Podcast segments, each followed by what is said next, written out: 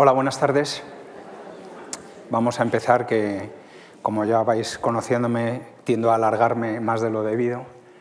Hoy también quería hacer un PowerPoint y una presentación más breve que la del último día, pero se me ha ido de las manos. Así que no, no me puedo extender mucho en, las, en, la introducción. De nuevo, daros las gracias por venir, a los que repetís doblemente. Eh, y bueno, espero que, que, pasemos una tarde agradable. Para mí, eh, que sepáis que, que, estas conferencias son especialmente eh, entrañables e importantes porque cada vez me cuesta más sacar tiempo para leer y estudiar y hacer egiptología.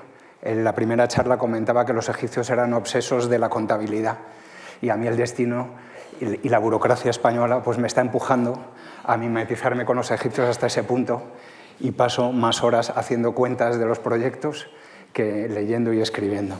Así que prepararme esta charla para mí ha servido de excusa para, para visitar lugares eh, que había visto hace años y ver fotos que tenía ya un poco olvidadas. Bueno, eh, hoy eh, la, la, primera charla iba sobre la mujer en Egipto. Eh, como sabéis, arrimé el asco a mi sardina y hablé de mujeres en nuestra excavación como hilo conductor. Hoy va más centrado en Hatshepsut, salvo un pequeño guiño a la excavación. Y bueno, eh, Hatshepsut es la reina bajo la cual eh, vivió eh, Yehuti, nuestro protagonista, y para nosotros, para mí, para todo mi equipo, es, eh, además de reina, también es, es, casi casi un miembro de la familia. Bueno, vamos a empezar para no alargarme más. El nombre de Hatshepsut ya en sí es curioso, a todo el mundo le cuesta pronunciarlo, ¿no? que si cuando vais a Egipto y el guía siempre hace el típico chiste de que si es la Kepchut, bueno, eh, parece que hace gracia, ¿no? Si apagamos las luces casi mejor, yo intentaré no caerme de la tarima y así se ven mejor las fotografías que son las protagonistas. A mí no hace falta. Bueno, el nombre de Hatshepsut ya es bonito porque es la primera de las mujeres nobles. ¿No? Hat, que es el leoncito, es el término para el líder o la cabeza, ¿no? eh, y Shepsut es el plural femenino de un personaje noble que aparece aquí representado sobre, eh, sentado en una silla con un flagelo. ¿no? Ya el nombre tiene su, su, su enjundia. Eh, el personaje de Hatshepsut tiene muchos elementos especiales.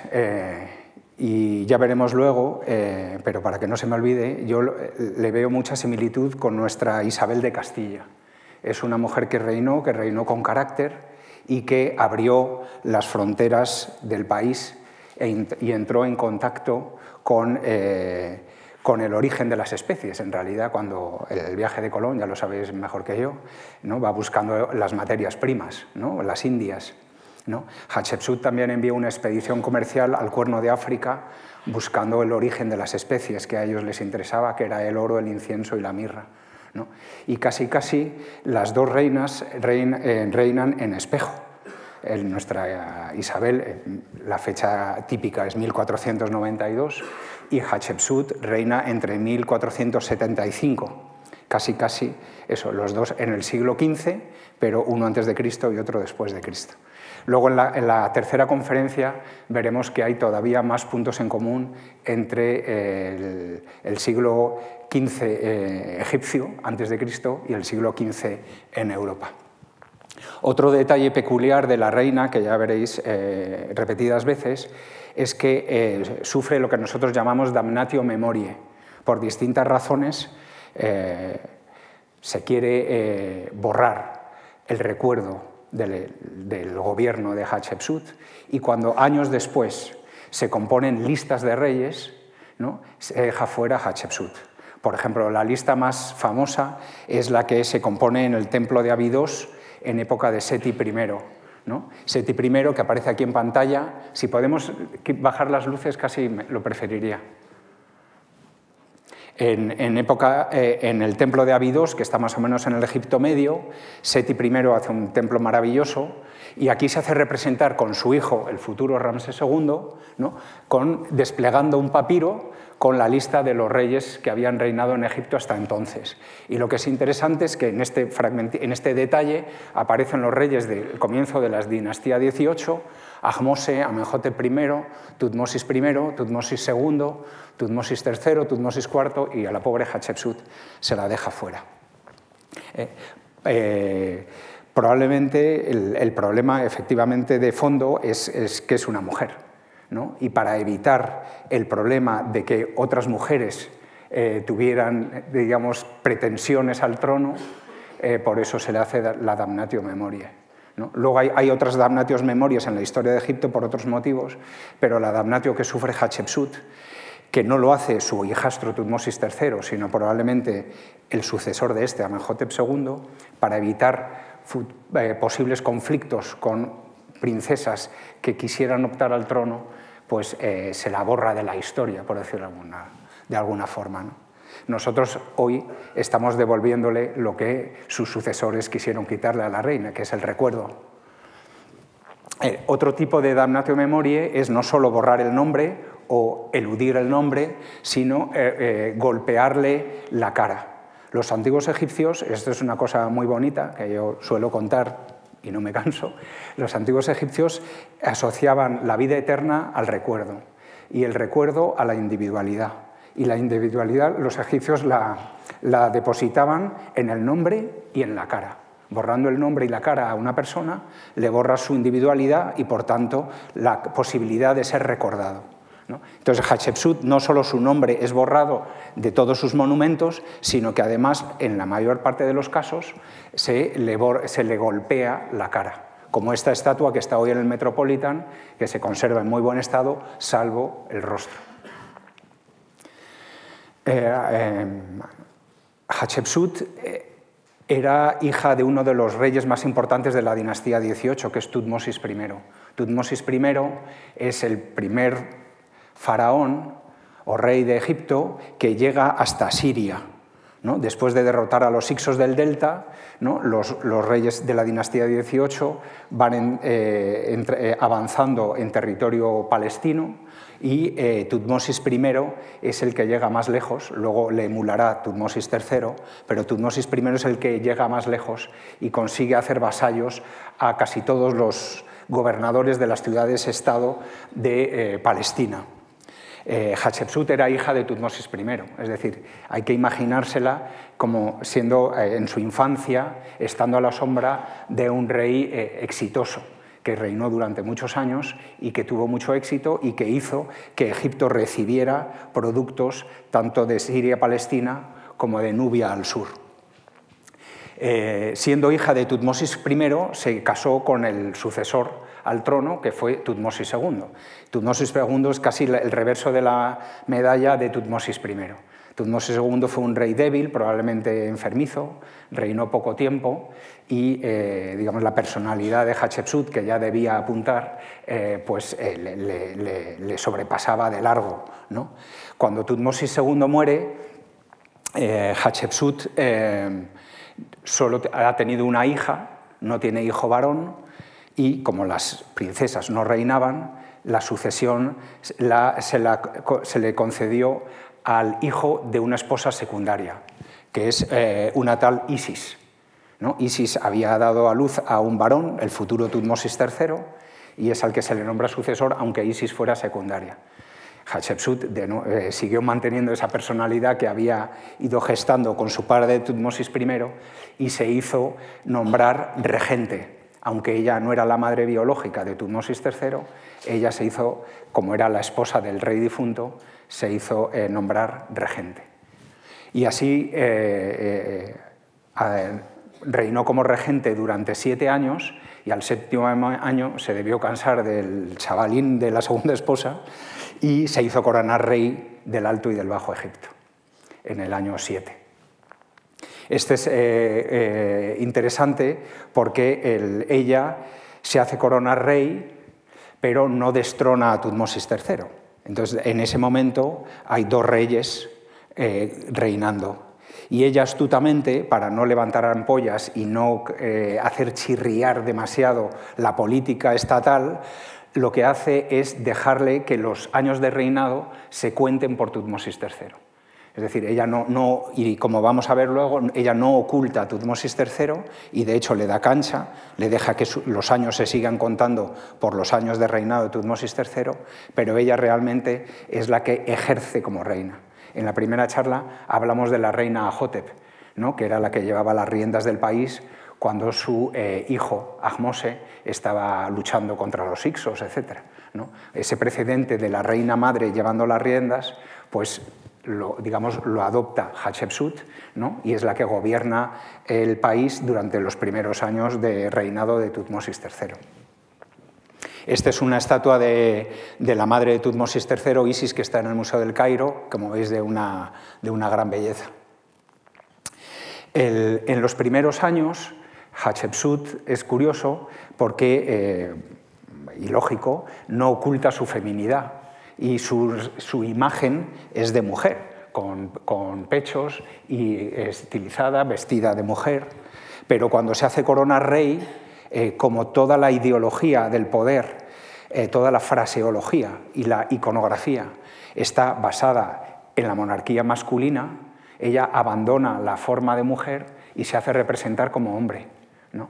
Y ahí hay una situación un poco ambigua, porque hay muchas, algunas veces que se la representa con falda, con, traje, pero otras no. Hay algunas veces que cuando se escribe la inscripción se la eh, menciona como femenino, con el pronombre femenino, pero hay otras veces que se, se hace referencia a ella con el pronombre masculino. Hay una situación que podemos intuir que los escribas tenían sus problemillas. ¿no? Pero bueno, este es un, relieve que se conserva hoy en el Museo de Luxor, que, de los pocos, que muestra a Hatshepsut todavía con, formas de mujer y con iconografía de mujer. uno de los primeros documentos eh, que es muy peculiar y que poca gente conoce, a no ser que seas egiptólogo, eh, se encuentra en un lugar muy apartado. Eh, está cerca de El Amarna, la capital de Akenaton y Nefertiti, cerca de un lugar que se llama Beni Hassan, famoso por las tumbas del año 2000 a.C., pues bien, ahí hay un pequeño wadi ¿no? que eh, los egipcios utilizaban para sacar piedra. Y, en ese pequeño wadi eh, se hizo una capilla rupestre. Yo en la tercera conferencia trataré de argumentar que fue Yehuti quien la escribió. ¿no? Pues ahí se, eh, se, hizo, se construyó una capilla rupestre donde nos habla un poquito del comienzo del reinado de Hatshepsut. Este es el wadi, estos veis los, restos de las canteras. Esta es la, entrada a la capilla rupestre, ahora protegida con barrotes. Y en el dintel de arriba se hace una inscripción eh, como si fuera un alegato político, tratando de justificar el gobierno de Hatshepsut y de darle eh, una justificación política. Lo que es curioso es que está escrito arriba del todo y difícil de leer. En la primera charla comentamos que solo el 1% de la sociedad egipcia sabía leer, pero además necesitaba gafas para leer esa inscripción. Entonces, si es una especie de propaganda política de Hatshepsut, se hace en un lugar donde nadie lo va a ver y nadie lo va a poder leer. Entonces, ahí hay una cosa bonita dentro de la egiptología que es para quién se escribe. ¿no? y hay inscripciones que si tú las sacas de contexto dices, bueno, esto es propaganda política. Ya, pero si la inscripción estaba en un cuarto, en un templo donde nadie tenía acceso, no tenía el valor de propaganda política que nosotros entendemos. Esto ocurre lo mismo. La inscripción es una propaganda política, pero nadie la leería. Bueno, este es el frontal de este, del lugar que se llama Espeos Artémidos, luego lo reutiliza Seti I, y arriba hay una inscripción que, como digo, probablemente la escribió Yehuti, y eh, de hecho lo iba a leer un poco porque es peculiar, hoy que va de, política, eh, hay una parte de esta inscripción que os voy a leer un poco rápido para que veáis un poquito cómo era el estilo y la fraseología que emplean los egipcios en este tipo de inscripciones. Hay un pasaje que dice así, escuchad todos los nobles y la numerosa muchedumbre, yo he hecho esto como un plan de mi corazón, no me he dormido olvidadizo, sino que he reforzado lo que estaba endeble, levantado lo que estaba caído desde que los semitas estaban en medio del delta, hace referencia a los Ixos de Avaris, ¿no? y los nómadas en medio de ellos, derruyendo lo que estaba construido. Ellos gobernaban en ausencia de Ra, y él no promulgó ningún decreto divino hasta el momento en el que mi divina majestad ocupó el trono de Ra. Se me anunció un periodo de años como conquistadora, habiendo accedido al gobierno como la única Horus, lanzando llamaradas contra mis oponentes. He alejado a quienes los dioses aborrecen y la tierra se ha tragado sus huellas. Lo que es eh, interesante es que Hatshepsut, utilizando un topos que ya venía de lejos de la ideología de la monarquía, el rey se presenta como el que trae el orden al caos. Y para traer el orden tiene que haber caos antes. Entonces ella, eh, a pesar de que han pasado ya muchos años desde que los Ixos estuvieron gobernando el país, ella, eh, o la inscripción dice que ella pone orden ¿no? Eh, después del desastre causado por los semitas, es decir, por los Ixos que gobernaban desde el delta. ¿no? Pero no es así. Sabemos que muchos años habían pasado y, que la situación que hereda Hatshepsut no era tan desastrosa, ni muchísimo menos, ¿no? puesto que su padre Tutmosis I había sido, y el anterior Amenhotep I habían sido dos grandes reyes. ¿no? Eh, pero ella se hace representar como la que trae el orden a una situación de caos. Y bueno, eh, bueno, por si acaso se me olvida en la tercera conferencia, la idea, Yehuti, eh, nuestro Yehuti, es supervisor de los trabajadores del rey y sobre todo encargado en cosas de metales. Él eh, recauda el metal y luego produce objetos de metal para los templos. Y cuando Hatshepsut enumera cómo ella ha llevado el orden a los templos, habla de un montón de objetos hechos en metal.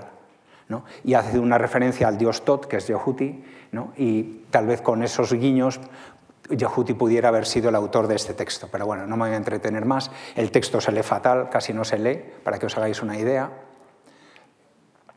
Dentro eh, Seti I reutiliza el templo, borra todas las escenas de Hatshepsut, salvo una de las paredes. Esta pared que se ve también fatal, ¿no? que aparece la, reina siendo eh, coronada por el dios Amón y, eh, digamos, bendecida por la diosa local Pajet, que tiene forma de leona, ¿no? pero ya apenas se puede distinguir la escena. Este es el Wadi, que es un lugar espectacular para, visitar. Está en mitad de la nada y es eh, bueno, curioso. Otro documento peculiar, este ya es de nuestra excavación, es esta pequeña tablilla de madera es una pequeña tablilla eh, de madera estucada que se utilizó en una escuela de escribas para aprender a manejar el pincel y como nuestro cuaderno de caligrafía rubio, para adquirir destreza en el manejo del pincel, se escribe un texto, primero el maestro y luego el alumno, y luego el maestro hace un dibujo dentro de una cuadrícula y lo copia al lado el alumno, igualito que nuestros cuadernos con los que empezamos el colegio.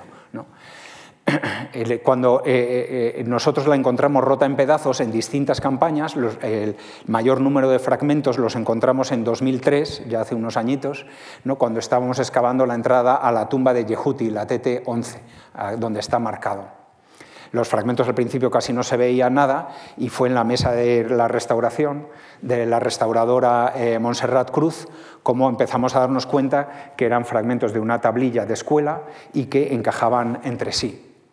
Así es como los encontrábamos y esto es después de la limpieza y así fuimos juntando las piezas del puzzle, como esta otra, con el detalle del ojo.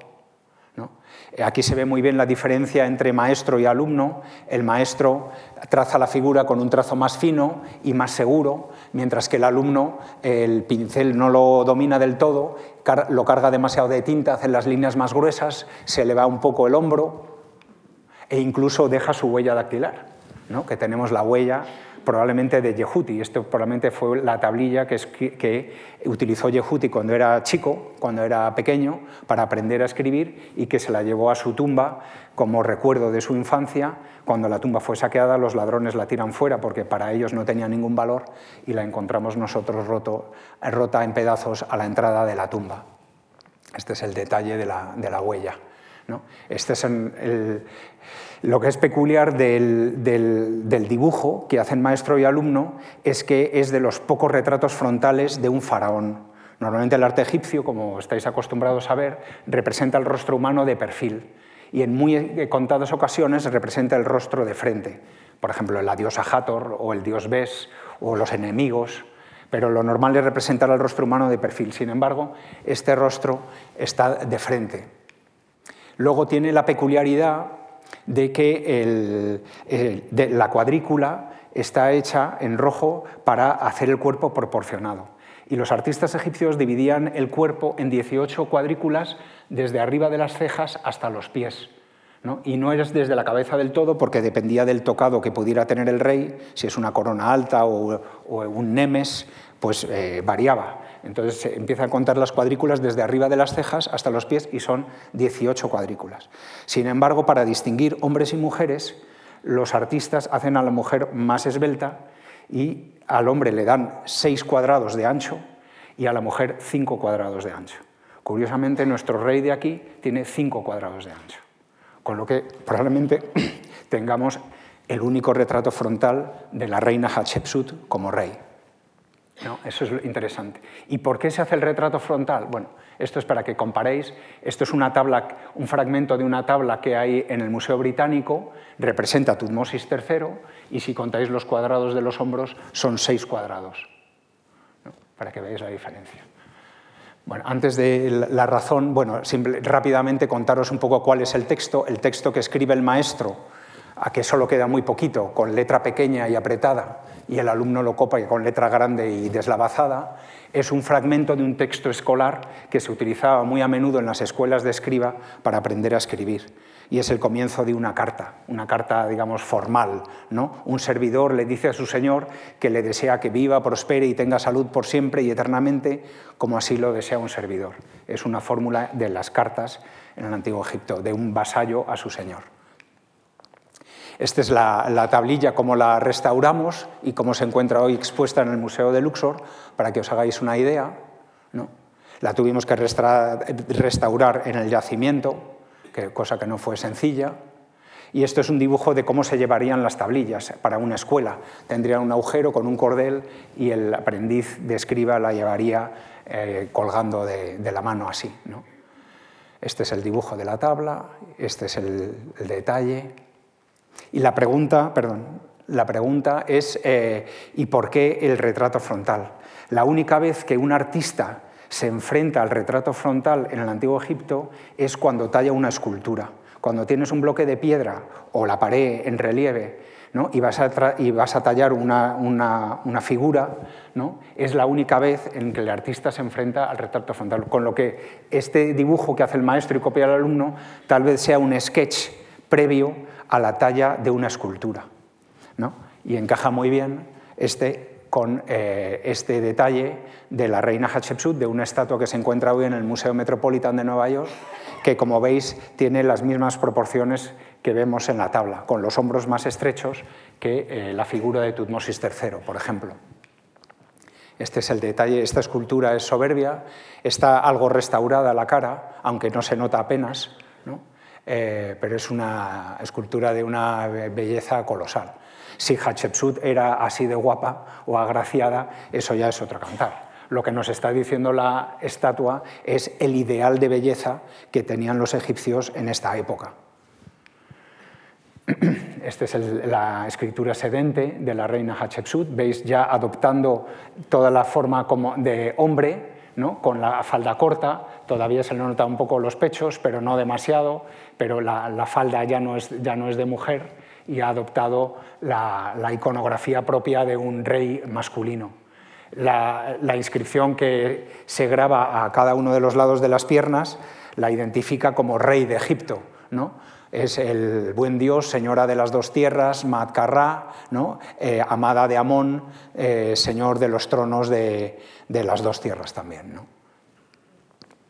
aquí, por ejemplo, curiosamente, aunque la fraseología es masculina, la, palabra señor o señora, que es ese semicírculo de ahí arriba a la izquierda, por ejemplo, lleva el otro semicírculo pequeñito debajo, que es la T de femenino. Es decir, eh, la, frase, digamos, es masculina, pero sin embargo el escriba le ha llamado señora de las dos tierras y no señor. Este es el conjunto de estatuas del Metropolitan. ¿no? Aquí además, es, eh, aparte de la inscripción, donde ella se sienta es esta especie de tráquea ¿no? con la flor del loto y el papiro enlazadas en una tráquea, que es el, el emblema que utilizan los antiguos egipcios para hablar de la unión de las dos tierras. Es decir, ella se sienta sobre la unión de las dos tierras. Es lo que en la primera charla hablamos de Montuhotep, que adopta el nombre de Sematawi, ¿no? el que unifica las dos tierras. Pues ese, emblema es el Sematawi, la unión del Alto y del Bajo Egipto. Esta es otra estatua hecha en, granito rosado. La cara tiene otra expresión que la que hemos visto antes en, en caliza, algo más dura, pero aquí también he traído esta foto porque la estatua en el Metropolitan se movió en un momento y se llevó al patio abierto donde está el templo de Dendur, similar al de Devot, que ellos tienen tapado. Y eh, es interesante ver cómo la luz cambia la imagen de las esculturas. Si echamos para atrás, la, luz artificial hace las facciones más duras. Eh, mientras que la luz natural pues, la suaviza todo un poco. Tenemos que imaginarnos que los egipcios la verían más parecido a esta imagen que la anterior, por supuesto. Esta es la imagen dura de, de Hatshepsut. Luego, para que os hagáis una idea del arte en esta época y de cómo se retrata Hatshepsut, también eh, la esfinge eh, representa digamos, una de las encarnaciones o metamorfosis posibles del monarca con cuerpo de león y eh, pues ya Hatshepsut no quiere ser menos y se hace retratar como, como esfinge también. ¿no? Este es el detalle y la, y la, cara sigue teniendo las mismas proporciones y el mismo estilo, con los labios gruesos, los ojos almendrados. ¿no? Estos son todo un conjunto de estatuas que están en el Metropolitan, porque el Metropolitan trabajó durante muchos años en el templo funerario del Bajarí, que veremos luego. Y por entonces te podías llevar parte del botín eh, a casa, y ellos se llevaron estas estatuas colosales. Esto es un conjunto de estatuas más pequeñitas, pero muy graciosas desde mi punto de vista, que le dan a Hatshepsut una expresión distinta que las esculturas que acabamos de ver. Este dibujo reproduce un poco cómo sería la antigua Tebas tiempo después de Hatshepsut, pero nos sirve igual. ¿no? en la orilla occidental, por donde se pone el sol, es donde está la necrópolis, que hablamos la primera charla, ¿no? es donde están los templos funerarios de los reyes principales y es donde está el templo funerario de Hatshepsut, que acabaremos viendo, y al lado del templo de Montuhotep, el primer rey tebano que mencionamos en la primera charla, que vivió casi 500 años antes. El templo principal en aquel entonces era Karnak, mucho más pequeñito que lo que reproduce este dibujo, pero aún entonces más pequeñito era el templo más importante de, Tebas. Esta es la, llegada al templo eh, hoy en día, al amanecer. Los pilonos no son de época de Hatshepsut, son mucho más tardíos, pero sería algo parecido la impresión que tendría el visitante. ¿no? Y eh, destaca los obeliscos. Hatshepsut levanta en Karnak seis obeliscos, tres parejas, y eh, uno de ellos se, conserva erguido todavía, es uno de los atractivos de la visita al templo. Aquí he puesto distintos puntos de vista. Este es el templo un poco caótico, que parece así, y destaca el obelisco de, de Hatshepsut desde el lago sagrado, y este es desde la corte, lo que se llama el patio abierto del Reino Medio. Lo que veis aquí, arriba, aquí delante es la orilla occidental y en concreto la colina de Drabu el Naga, que es la que queda justo en el eje con Karnak, ¿no? donde estamos nosotros excavando, ¿no? y este es el obelisco. los obeliscos, eh, muchos de ellos vienen de Asuán, ¿no? Eh, y se hacen de una sola pieza, cosa que era una obra de ingeniería importante, luego se transportan por el agua, y este es uno de los, de los obeliscos más, más llamativos, con el nombre de Hatshepsut y todo tallado y bien tallado. En la base del obelisco hay una inscripción que alude a los, a los poderes de, de Hatshepsut y eh, voy a leer un fragmento. De hecho, voy a leer dos fragmentos, en realidad uno de este obelisco y otro de un obelisco que está caído un poquito fuera del, templo principal. El texto, para que os hagáis una idea de la fraseología, dice así, Amón, señor de los tronos de las dos tierras, ha hecho que yo gobierne el valle y el desierto como su herencia. No hay ningún enemigo mío en ninguna tierra, pues todas las tierras extranjeras son mis siervos. Él ha establecido mi frontera hasta los límites del cielo y todo lo que circunda el disco solar trabaja para mí. Y en el otro obelisco caído, un texto parecido es más explícito y a la vez eh, significativo, luego lo comentamos. Dice así, todas las tierras extranjeras están reunidas bajo mis sandalias. Mi frontera sur alcanza hasta las orillas de Punt, la tierra de Dios está en mi puño la frontera este hasta los confines de Palestina. Los Montiu de Palestina están en mi mano. La frontera oeste hasta Manu, pues gobierno a los Chehenu. La frontera norte, y se rompe el texto. Y continúa, mis poderes están entre los nómadas reunidos. La mirra de Punt es traída para mí como se transporta en barco el grano. Lo que a mí me interesa recalcar aquí es que eh, Hatshepsut señala que su frontera, eh, su frontera sur llega hasta el Punt. Pero como veremos luego, eh, en realidad ella envió una expedición comercial al Punt y eh, hay un intercambio comercial. sus emisarios llevan cosas para intercambiar con los jefes del Punt. Y entonces, muchos egiptólogos siempre habían interpretado que estas frases de Hatshepsut eran de nuevo propaganda política, porque su frontera no llega hasta el sur. Lo que pasa es que eh, mi tesis doctoral iba sobre el concepto de frontera en el Antiguo Egipto. El concepto de frontera es un poco distinto al nuestro. Frontera para los egipcios es hasta donde tú eres capaz de obtener un beneficio. Es decir, hasta donde envías emisarios y no les abren la cabeza. Si tu emisario llega a un lugar y consigue intercambiar, quiere decir que se le, se le acepta su autoridad, se le acepta como tal. Entonces tu frontera llegaste ahí. Si tú has tenido que romperle la cabeza a alguien o intercambiar bienes para conseguir algo, eso es lo de menos. ¿no? Hasta donde tú obtienes un beneficio, ahí es la frontera. Como los emisarios de Hatshepsut llegan al cuerno de África y consiguen comerciar, Hatshepsut, desde su punto de vista, puede decir que su frontera sur llega hasta el punto. Bueno, este es un detalle del obelisco caído ¿no? que eh, insiste Hatshepsut en que ella ha sido coronada por el dios, por el dios Amón y se hace eh, representar eh, insistentemente de rodillas delante del trono de Amón y Amón colocándole la corona. Este es un detalle. ¿no?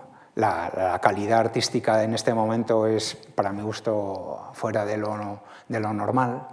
Eh, este es un detalle también interesante, el comienzo del obelisco, este es el caído, ¿no? Esta es una escena también muy común en el arte egipcio, es el beso. ¿no? El monarca se besa con los dioses y el beso en Egipto eh, se hace con la nariz, como los esquimales, supuestamente. Yo no los he visto a los esquimales besarse, pero de pequeño nos decían que los esquimales se besaban con la nariz. Pues los egipcios también se besan con la nariz porque la idea del beso es el respirar el aire que expulsa la otra persona, es decir, intercambiar el aire. Ese intercambio de aire es lo que hace la comunión entre dos personas y el que le hace al monarca adquirir como la esencia divina del Dios que le está besando. Por eso, eh, si visitáis los templos en Egipto, es muy común esta composición del beso. No tan bonito como este, que es el beso más bonito del arte egipcio, pero, pero similar. Bueno, luego el obelisco, claro, el que está levantado ah, se, ve difícilmente, pero gracias al que está caído podemos ver bien la composición de las imágenes, que es en este caso Hatshepsut haciendo ofrendas a distintas divinidades, pero sobre todo al dios Amon-Ra. ¿no? Este es otro, otro pirámide de otro obelisco caído. ¿no? Este es para comparar las dos, las dos, los dos rostros. El arte, en este caso, en este momento, en Tebas hay que imaginarse que hay unos talleres oficiales que producen las estatuas y los relieves, y hay un, estilo que se continúa. ¿no? Que es el, por eso podemos, aunque no tengamos el nombre, un egiptólogo bien entrenado puede eh, identificar si es una estatua de Hatshepsut o de Amenhotep II, de Tutmosis IV. Entre Hatshepsut y Tutmosis III a veces es muy difícil, porque es el mismo taller en el mismo tiempo, eh, pero, comparado con otros reyes sí se puede distinguir bien. Dentro de Karnak se conserva una capillita detrás de los anales de Tutmosis III que conserva bastante bien la policromía y que, es un buen ejemplo de la damnatio memoriae que os mencionaba antes. Lo que ocurre es que aquí los agresores no han tenido suficiente con dañarle el rostro y el nombre, sino que se han, golpeado toda la figura entera de la, reina. Y aquí estaría, tenemos que imaginarnos a la reina Hatshepsut haciendo unas ofrendas al dios Amón Ra, que es el, protagonista del templo de Karnak. Y esta escena es especialmente interesante porque eh, muestra el bautismo de Hatshepsut. Los egipcios también se bautizaban, es decir, se purificaban a través del agua. Y como el agua es vida, el arte egipcio, en vez de representar el agua cayendo por encima del cuerpo de Hatshepsut, que ha sufrido damnatio memoriae, lo que hacen es hacer salir de las vasijas los signos Ang, que es la palabra egipcia para vida.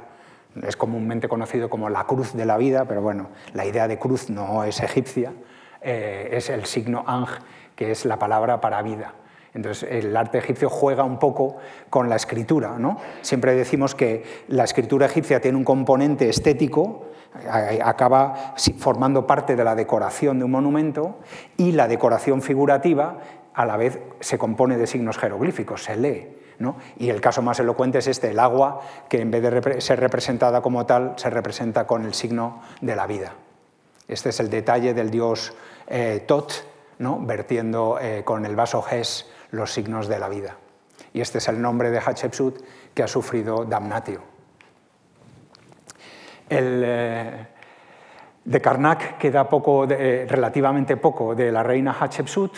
La reina Hatshepsut, además de eh, eh, de, eh, crecer o de expandir el templo propiamente dicho, hace una originalidad y es crear un, un, eje transversal, un eje que va hacia el sur.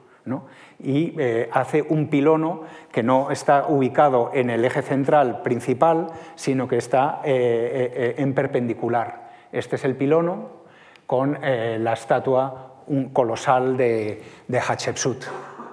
Y este acceso, el primer, el primer, el primer, eh, la primera parada es el templo de Mut. Mut es la esposa del dios Amón. las divinidades en Egipto se componen o se agrupan en tríadas, ¿no? el padre, la madre y el hijo, por si os suena. ¿no? Y Mut es la mujer de Amón, y tiene un templo al lado, igual que Honsu el hijo. Esta es la vía procesional que une Karnak primero con el templo de Mut y luego va hacia Luxor. Este es el templo de Mut, nosotros tuvimos la suerte de visitarlo hace ya unos años. La que excava actualmente en el templo de Mut era mi profesora en Baltimore, Betsy Bryan, y nos tuvo la, tuvimos la suerte de que ella nos enseñara el templo. Esto es hace muchos años, ahora el templo está mucho más eh, preparado para las visitas turísticas, todavía no está abierto al público, pero casi casi va a estarlo.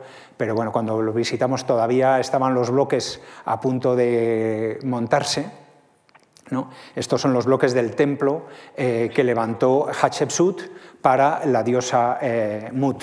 ¿no? Esta es Betsy hace años mostrándonos eh, y explicándonos el, templo de Hatshepsut en, el templo dentro del templo de Mut. Luego hay otro recinto de Ramsés III, otro templo que se conserva mejor, pero el templo de Hatshepsut es, digamos, el, original, el primero en esta zona. Eh, bueno, se encuentra un montón de estatuas, de estatuas de particulares como este. Eh, se me ha olvidado mencionaros, bueno, aquí se ve un poco, tal vez, no, no se ve muy bien. Bueno, el templo de, Mut tiene la peculiaridad que tiene un lago sagrado, que se veía un poco en la primera fotografía.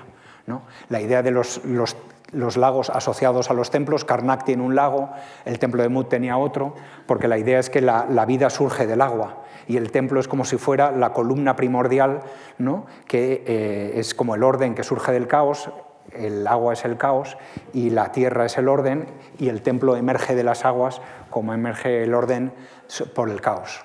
del caos. Bueno, el, eje transversal de, Hatshepsut primero eh, para en el templo de Mut y luego sigue hacia Luxor.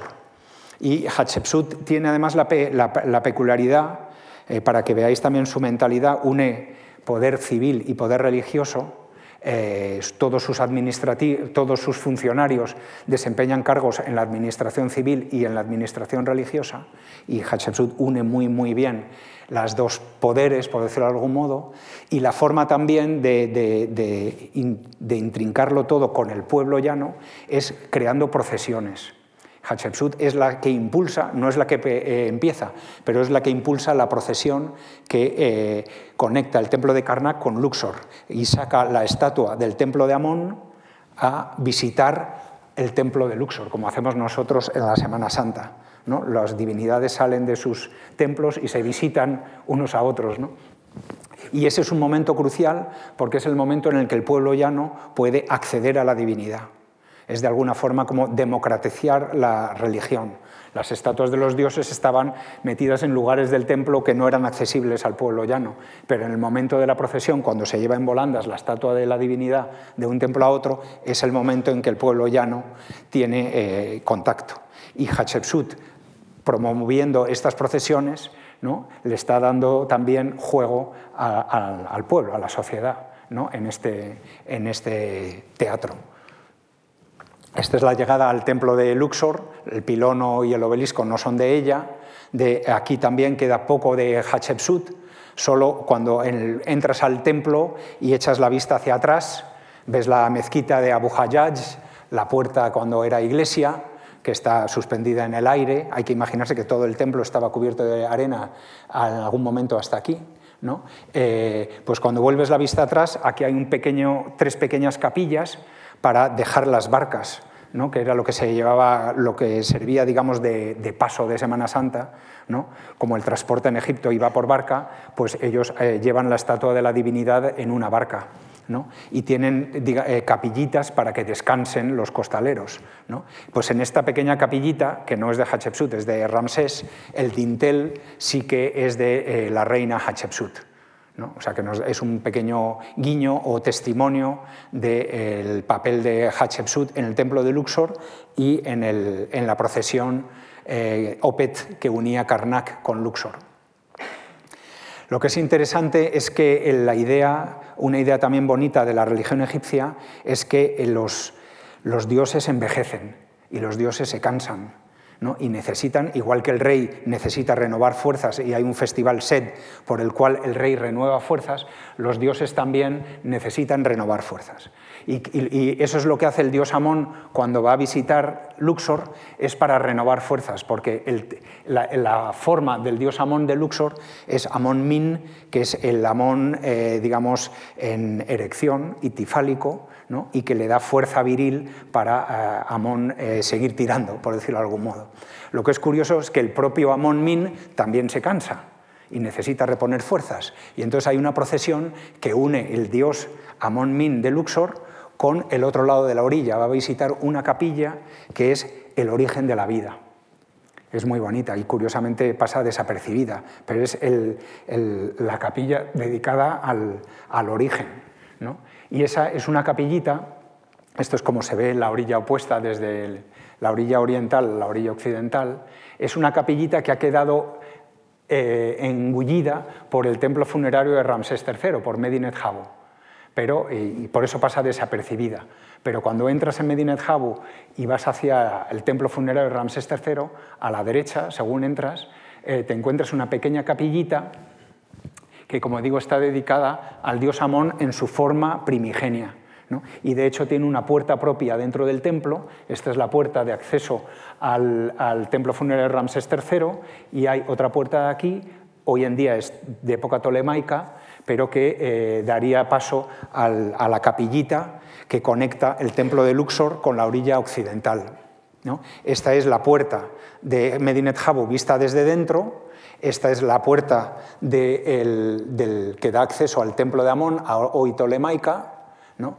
Esta es la parte principal de Ramsés III y esta es la capilla eh, del dios Amón primigenio, que por fuera es de época ramésida, pero por dentro conserva relieves de época de Hatshepsut Tutmosis III.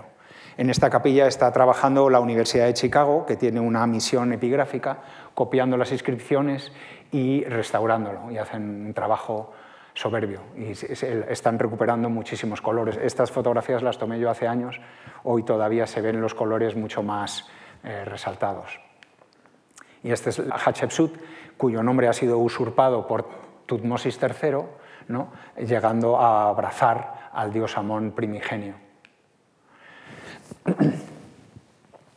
A ver, bueno, lo que es interesante de Hatshepsut, pero se me, ha pasado meteros la, la diapositiva, es que ella astutamente, con las procesiones, lo que hace es definir el territorio de Tebas. ¿no? Primero conecta Karnak con Luxor, Luxor con Medinet Habu, y luego lo que vamos a ver ahora es una procesión, la Bella Fiesta del Valle, que conecta Karnak con Deir el Bahari. Y de alguna forma hace un rectángulo que es los dominios de Amón, los dominios de ella en, la capital. ¿no? Es una idea bonita que luego cuando Akenatón se va a Marna y define los territorios de la ciudad como un rectángulo, ¿no? en realidad está reproduciendo esta idea de la conexión de las dos orillas con los templos. Bueno, esto me lo salto.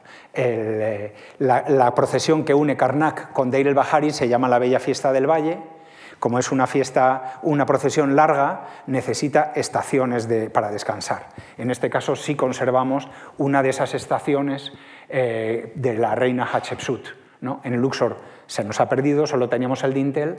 Aquí en Karnak, eh, haciendo excavaciones en distintos lugares, fueron apareciendo bloques y se pudo reconstruir una capilla utilizada para dejar la barca de Amón cuando salía en procesión hacia la otra orilla. Es una capilla hecha en cuarcita, eh, con los dinteles y la parte de abajo de diorita gris, que es muy llamativo. Como digo, los bloques se fueron encontrando eh, en distintos lugares del templo y poco a poco se fueron reuniendo y se fue armando el puzzle. Este es un momento en el que este bloque todavía, cuando todavía la capilla no se había armado. Y este es cuando ya está armada. Vamos a verla muy rápidamente porque es interesante. El zócalo de abajo reproduce distintas provincias y distintos lugares que traen ofrendas a la reina, es decir, los territorios de Egipto, las provincias en las que se dividía Egipto, que le, ofrecen a, la reina. Bueno, otro friso de que, es decorativo, pero que en realidad se lee toda eh, vida, eh, duración y autoridad para la reina. En, uno de los bloques se representa los obeliscos famosos, es la, digamos, la presentación de, los obeliscos por la reina Hatshepsut, que aparece aquí, ¿no? y el dios Amón al otro lado. Es decir, la reina presentándole los obeliscos al dios Amón, luego los dioses principales, Amón y Atum, llevándole a la reina de la mano y dándole la, vida con el signo Ang, ¿no? y luego hay un friso en el que eh, se, repite la coronación de la reina por el dios Amón y bendecida por distintos dioses. ¿no? Es el mismo esquema. El dios Amón en el trono, la reina arrodillada delante de él y una divinidad dándole la bendición. Lo que es curioso en esta capilla es que todas las divinidades que le dan la bendición a la reina son divinidades femeninas, que es eh, peculiar. ¿no? Eso es interesante. Hay una eh, egiptóloga de mi equipo, Laura Huertas, que está haciendo justo ahora la tesis doctoral sobre las divinidades que eh, impulsa Hatshepsut y sobre todo las divinidades femeninas.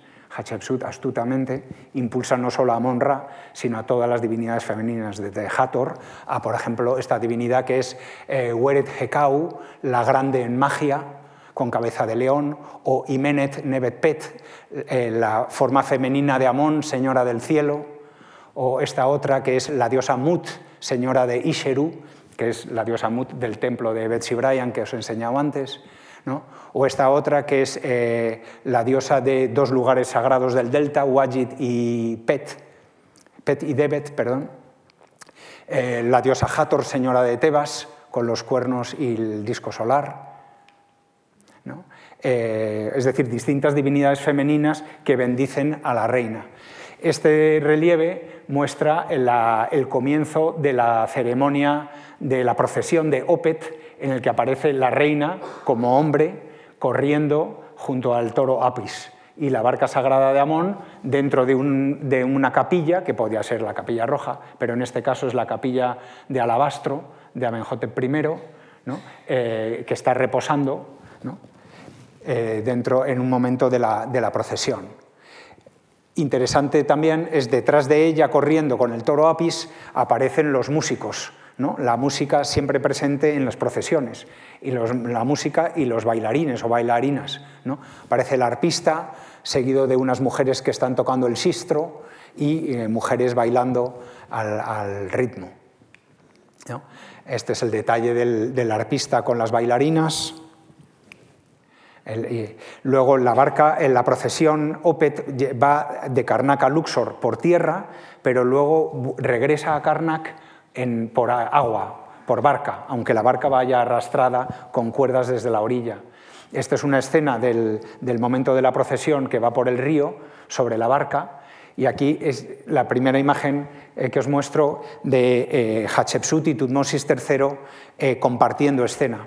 Hatshepsut no trata de ocultar a Tutmosis III, de hecho le da, le da juego, ella es la protagonista, pero no oculta a Tutmosis III, también eso es astuto. Queda claro que ella va primero, siempre, ¿no? pero no le oculta. Esta es eh, eh, la, reina Hatshepsut y eh, remando para ella Tutmosis III. Esta es la misma procesión llevada en volandas, como os decía, el paso de Semana Santa, ¿no? con la barca, que es el medio de transporte. Encima de la barca hay una especie de sagrario o capilla pequeña donde iría la estatua de la divinidad. Y es en este momento y cuando los costaleros bajan el paso, cuando el pueblo ya no puede dirigirle oraciones a la divinidad y cuando entra más en contacto con ella. Estas son escenas de la procesión a la par veis que se confunden las figuras, solo por el nombre se distingue, la reina Hatshepsut delante, Tutmosis III detrás.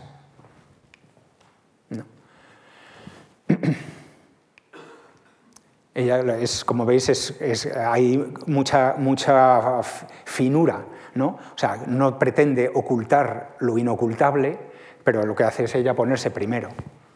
Aquí de nuevo el paso con Hatshepsut y Tutmosis III, ella delante siempre, y los dos eh, como si fueran imágenes. Esto es un detalle también bonito porque este representa una figura de la reina Hatshepsut como si fuera Osiris, pero es la reina y es Tutmosis III que está quemando incienso para la reina Hatshepsut. De nuevo aquí Tutmosis III como secundario de la reina. Bueno, este es eh, la orilla eh, occidental, eh, desde, la, desde, la, montaña. ¿no? Al fondo teníamos Karnak, para que veáis la relación. Antes el dibujo nos presentaba Karnak abajo, Deir el Bahari arriba.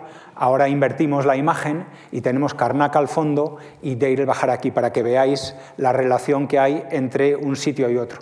Y esa, es, esa línea es la que eh, eh, seguía la procesión de... Eh, la procesión de la Bella Fiesta del Valle. De hecho, la procesión sería un poco distinta porque probablemente iría un poquito por aquí, pasa por unas capillas que habría aquí en Drabu el Naga y luego tuerce hacia Del Bahari. Es decir, muy probablemente la procesión no va en línea recta, sino que eh, visita primero eh, unas capillas que habría en, en Drabu el Naga dedicadas a los monarcas principales tebanos.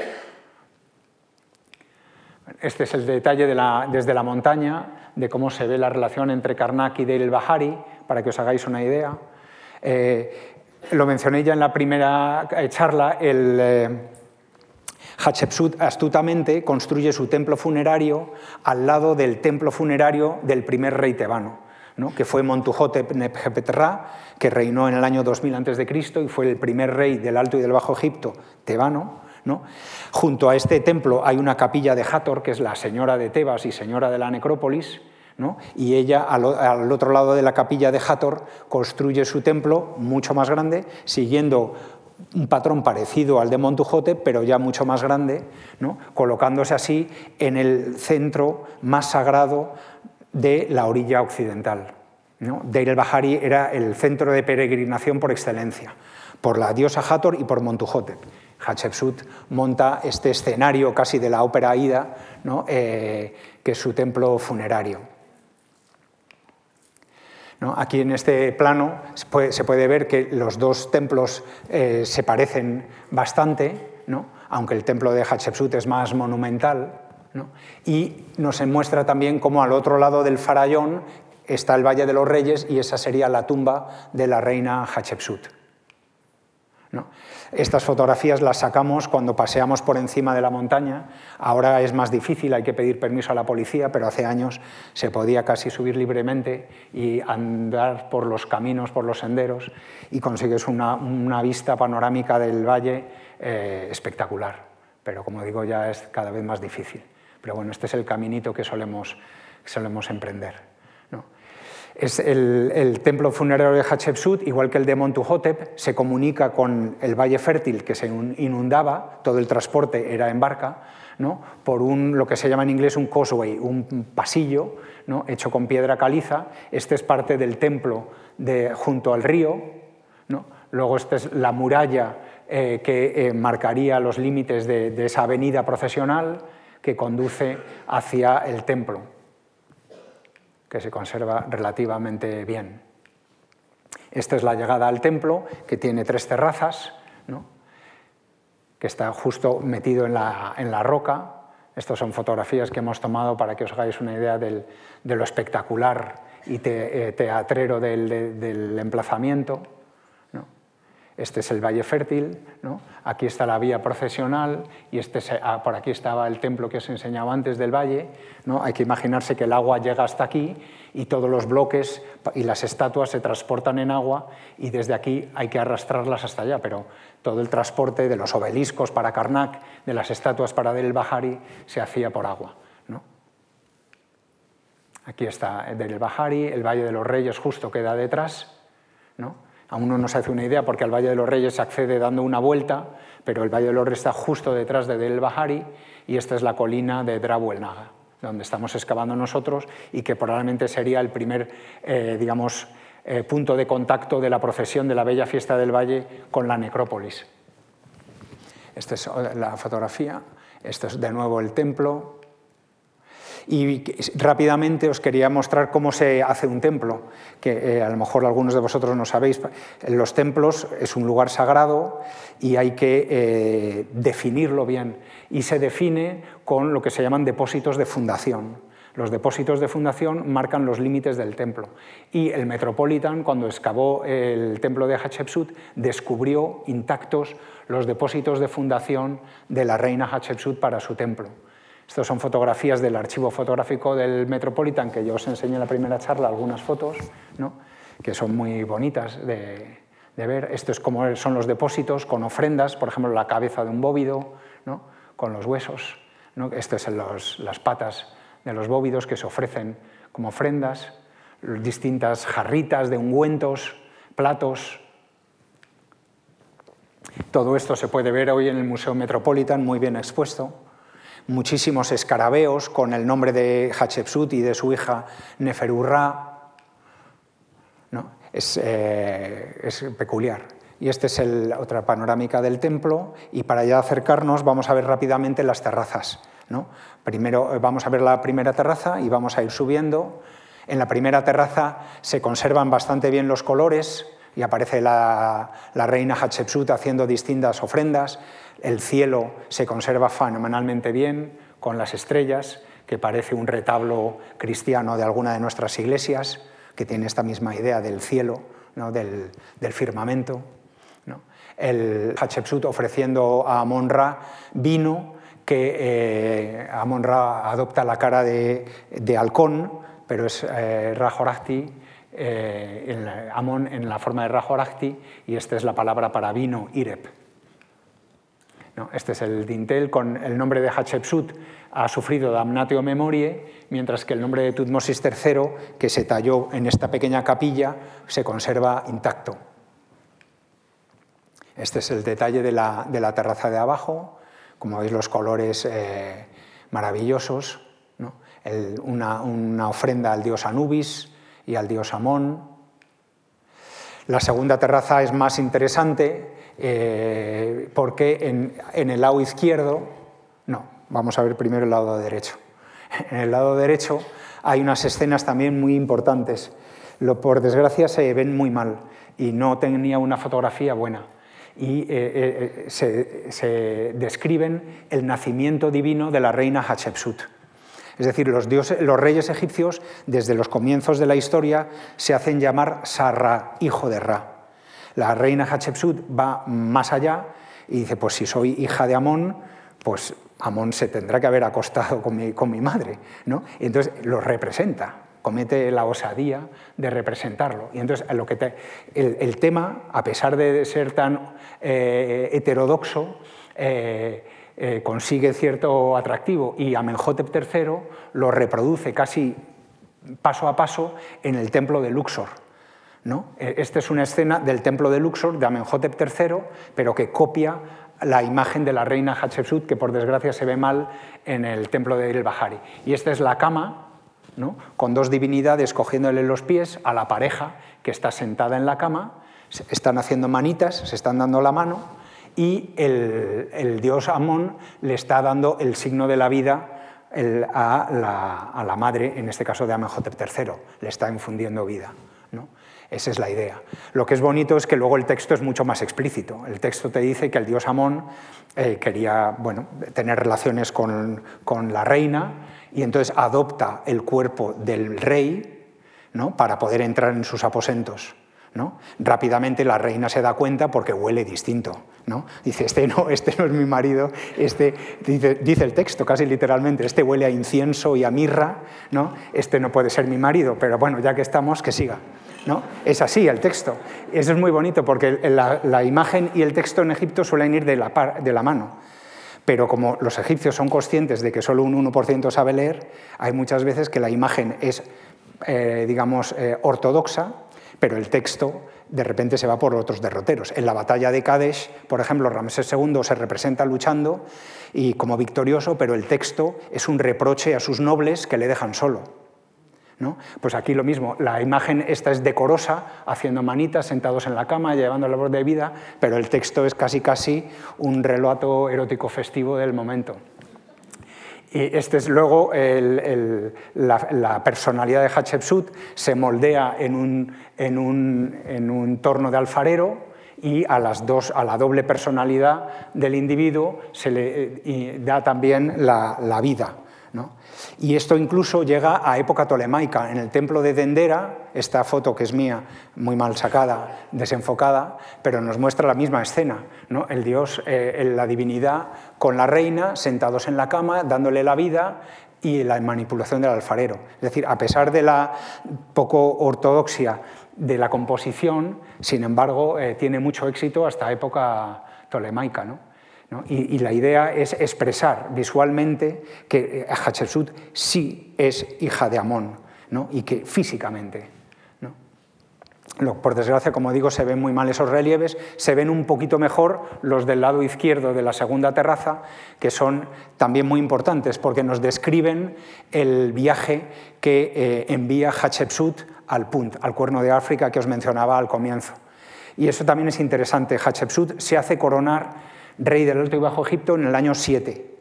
Los reyes, eh, en realidad, todos los lazos de vasallaje y todas las relaciones diplomáticas se hacen a nivel personal, de tal forma que cuando el rey muere hay que renovar todos los lazos. Es decir, el vasallaje no se hace con la institución de la monarquía, que no existe, sino con el monarca. Entonces, eh, cuando el rey muere y, sube otro rey al trono, los lazos entre los gobernadores tienen que renovarse, pero también el vasallaje con las tierras extranjeras. Por eso todas las reyes empiezan sus campañas militares o comerciales o diplomáticas un año después de tomar posesión de la corona, para reanudar los lazos y para traer bienes a la metrópoli. Hatshepsut se corona en el año 7 y en el año 8 envía una expedición comercial al Cuerno de África por vía del Mar Rojo y tiene éxito. Regresa a Tebas y en su templo funerario lo conmemora como el gran hito de su carrera. Este es el viaje a las Indias de Hatshepsut. tenemos que imaginarnos, estamos en Tebas, ¿no? a través de un wadi eh, los barcos van desmontados, porque en el Mar Rojo no hay madera para construirlos, los barcos los llevan desmontados, los montan en la orilla del Mar Rojo, navegan, por suerte el Mar Rojo tiene eh, los vientos y las corrientes, eh, igual que en el Nilo, eh, permiten subir y bajar, y la idea es viajar hasta Somalia, Eritrea, que es donde se encuentran los arbustos de incienso, de mirra, pero también hay oro, hay pieles de pantera, rabos de jirafa, monos, todo lo que los egipcios apreciaban. Probablemente lo que ellos llaman el Punt cogía las dos orillas del Mar Rojo, la parte de Somalia y Eritrea y la parte de Yemen también que es la tierra de la reina de Saba, que también está conectada con el incienso.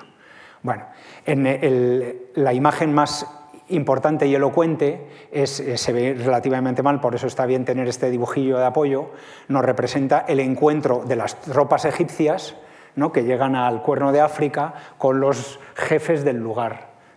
Y aquí, eh, claro, a los egipcios no les interesa representar que hay un intercambio, ellos, digamos, manipulan la realidad y solo representan los bienes que reciben y casi casi como si estuvieran entregándolos como tributo.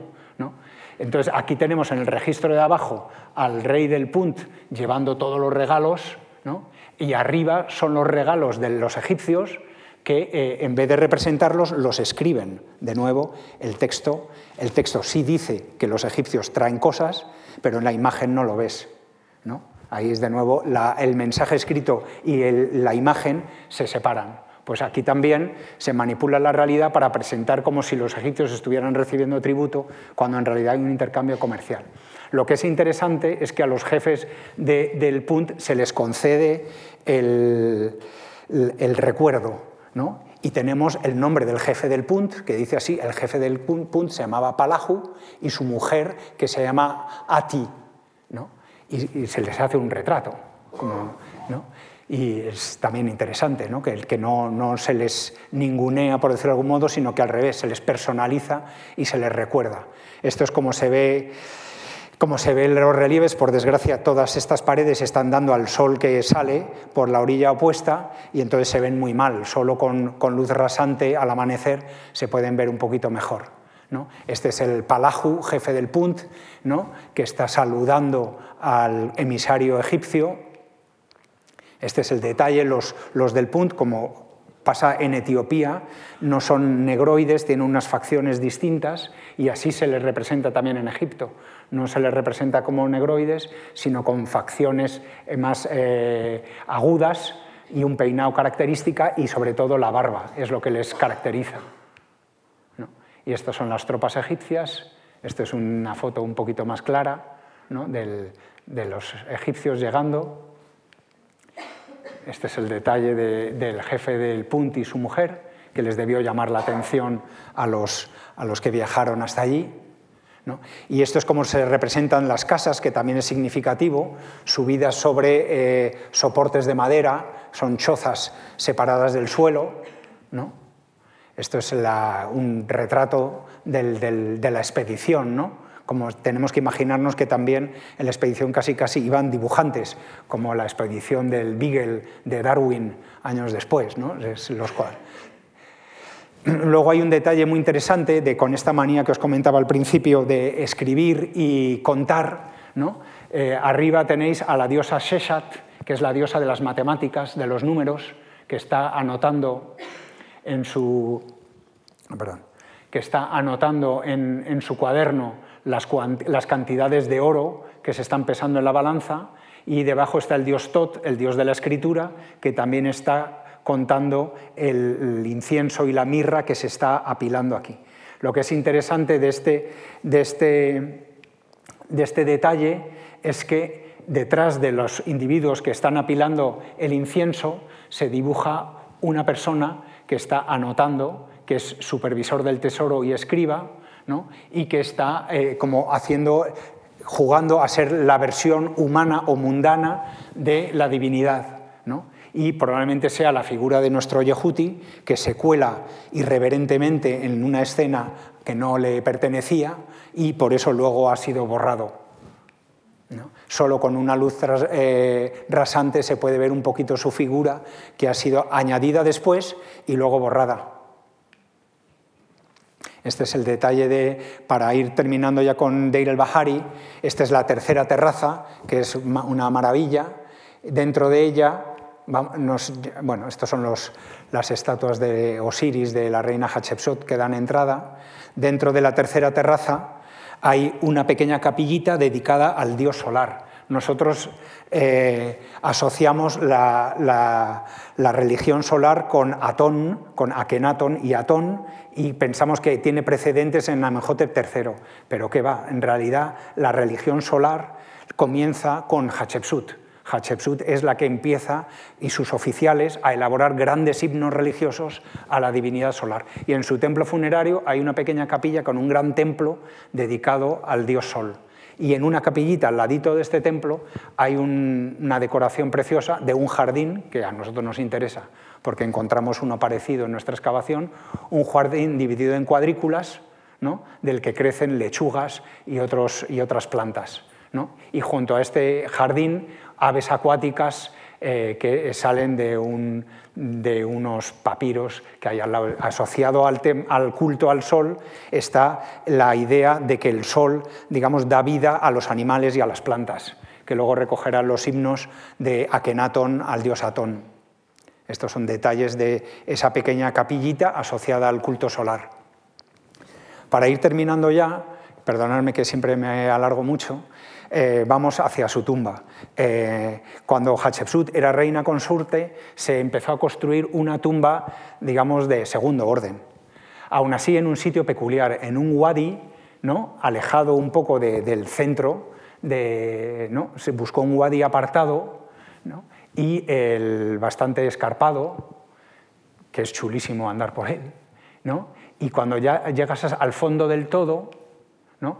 hay eh, consigues elevarte un poquito y ahí es donde está, eh, donde está su tumba. En esa oquedad, en medio, hay que Fijaros la, dificultad que entrañaría introducir el, ataúd, el sarcófago y todo el equipamiento. De hecho, hoy en día se accede descolgándote desde arriba, porque desde abajo no se puede, no se puede llegar.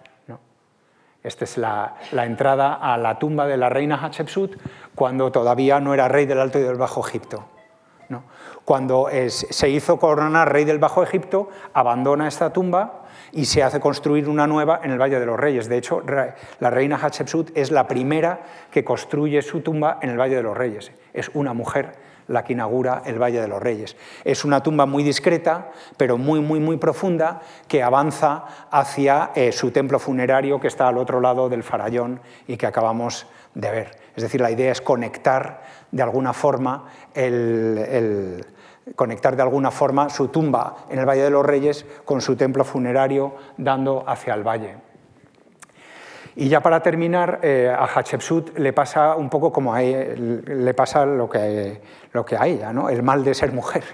¿no? Eh, ella tuvo solo una hija, Neferurra, eh, no estaba destinada para reinar, igual que le pasó a ella, pero ella, machacona, quería cambiar las cosas. Y entonces estaba decidida a que su hija reinara. De ahí viene la damnatio memoria.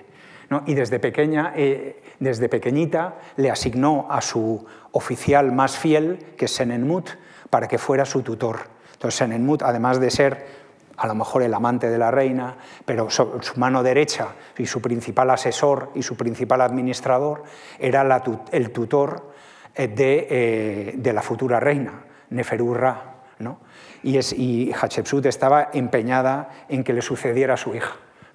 Y eso es lo que Amenhotep II probablemente con la damnatio quiso hacer, ¿no? esta idea de que las mujeres entraran en el sorteo, en el juego, pues disminuía las posibilidades del sucesor masculino, en fin.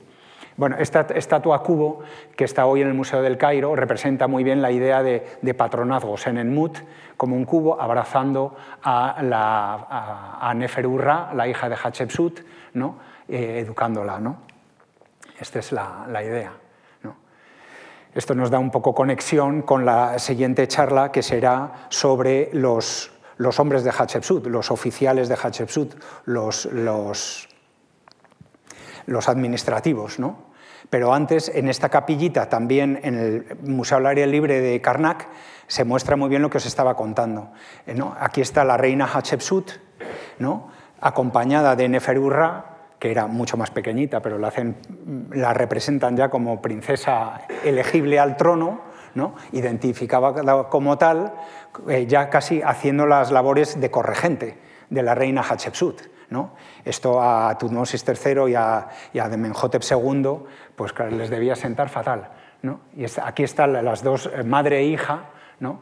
Eh, haciendo ofrendas al dios Amón y Hatshepsut preparándole el destino a Neferurra, que de una forma o de otra murió prematuramente, murió joven y no, nunca había cumplido los sueños de, de su madre.